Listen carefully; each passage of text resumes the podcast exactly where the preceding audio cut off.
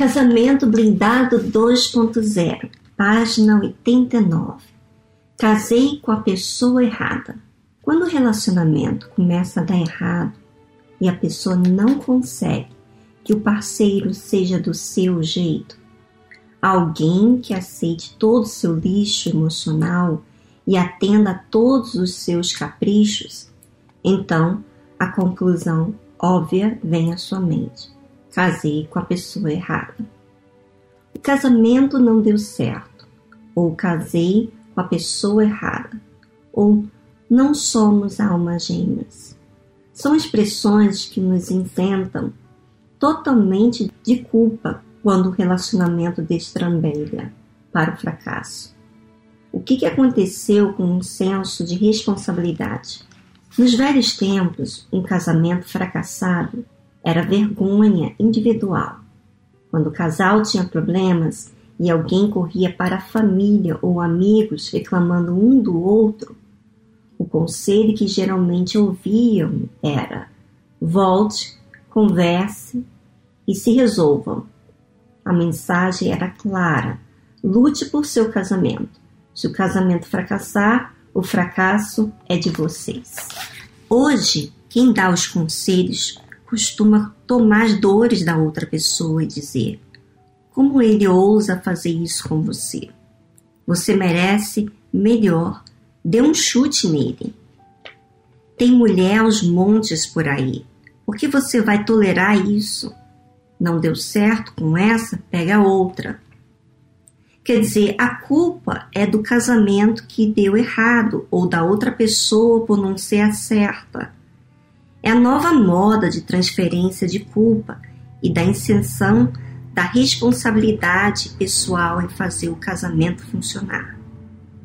É como se o casamento fosse uma pessoa com vontade própria, que pudesse ser responsável pelo sucesso ou fracasso da união ou como se somente a outra pessoa pudesse garantir o casamento feliz.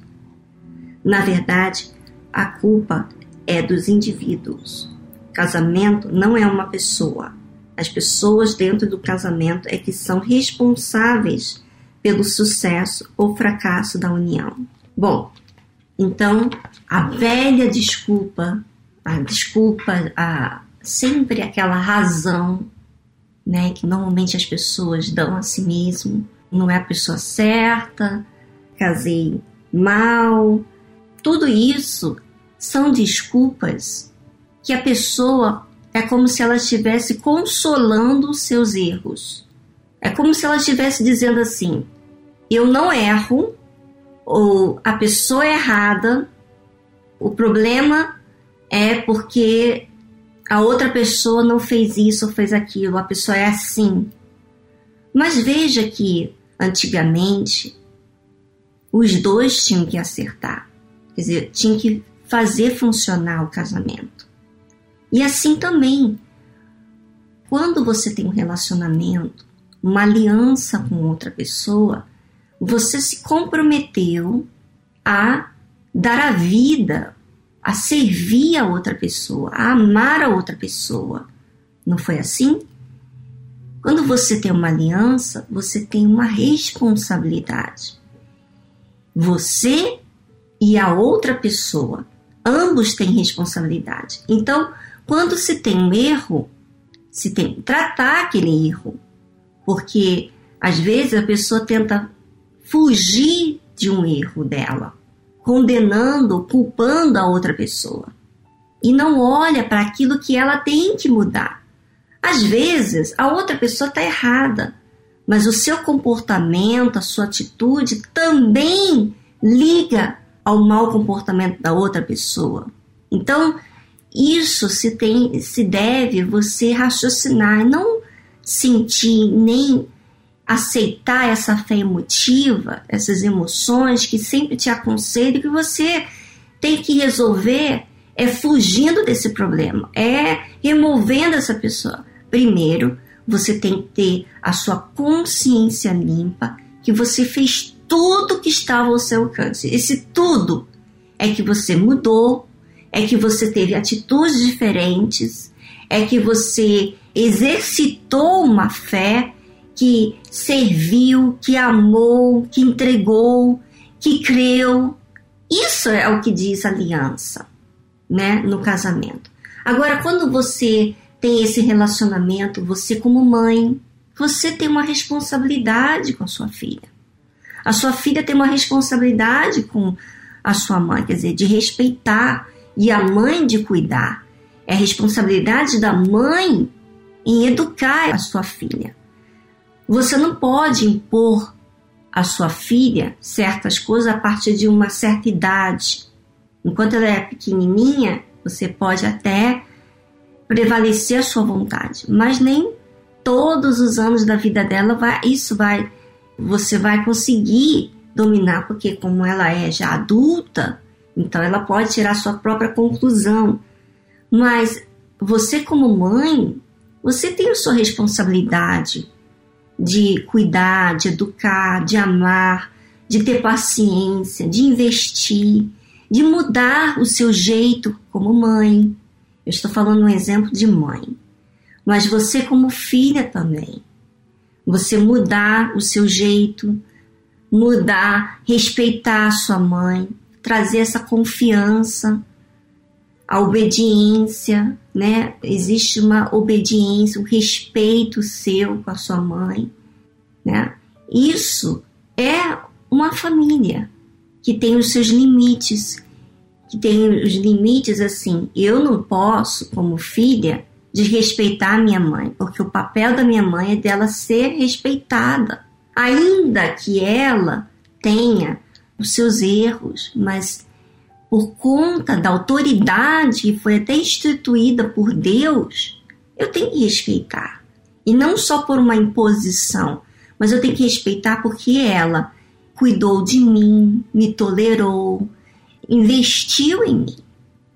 Isso é um respeito, isso é uma consideração que se tem com o que ela tem ofertado de livre e espontânea vontade. Assim tem que ser eu como filha. E eu, como mãe, tenho os meus deveres. Então, no casamento e no seu relacionamento, seja você em que tipo de relacionamento você tem com outra pessoa, você tem os seus deveres. Como amiga, você tem a, o dever de ser verdadeira, de ensinar, de cuidar, de ser transparente. Não é assim? Porque você quer receber isso também. Imagina com Deus, né? Quantas vezes você dá desculpas que Deus vai te entender? Porque Deus é soberano, porque Deus é Deus, ele vai te entender. Mas na realidade, se trata aqui de que você deve, eu, nós devemos submeter a Deus e a gente que precisa dele. E a gente que tem que procurar Ele, a gente que tem que ir até Ele, a gente que tem que ser humilde, de ser transparente com Ele, de respeitar, de obedecer. E às vezes você, por conta dele ser Deus, por ele tolerar muita coisa, que ele tem que tolerar os seus descompromissos com Ele. Então você aceita essa fé emotiva, as suas razões, eu estou muito cansada, não tenho tempo. Mas você fez tempo para outros.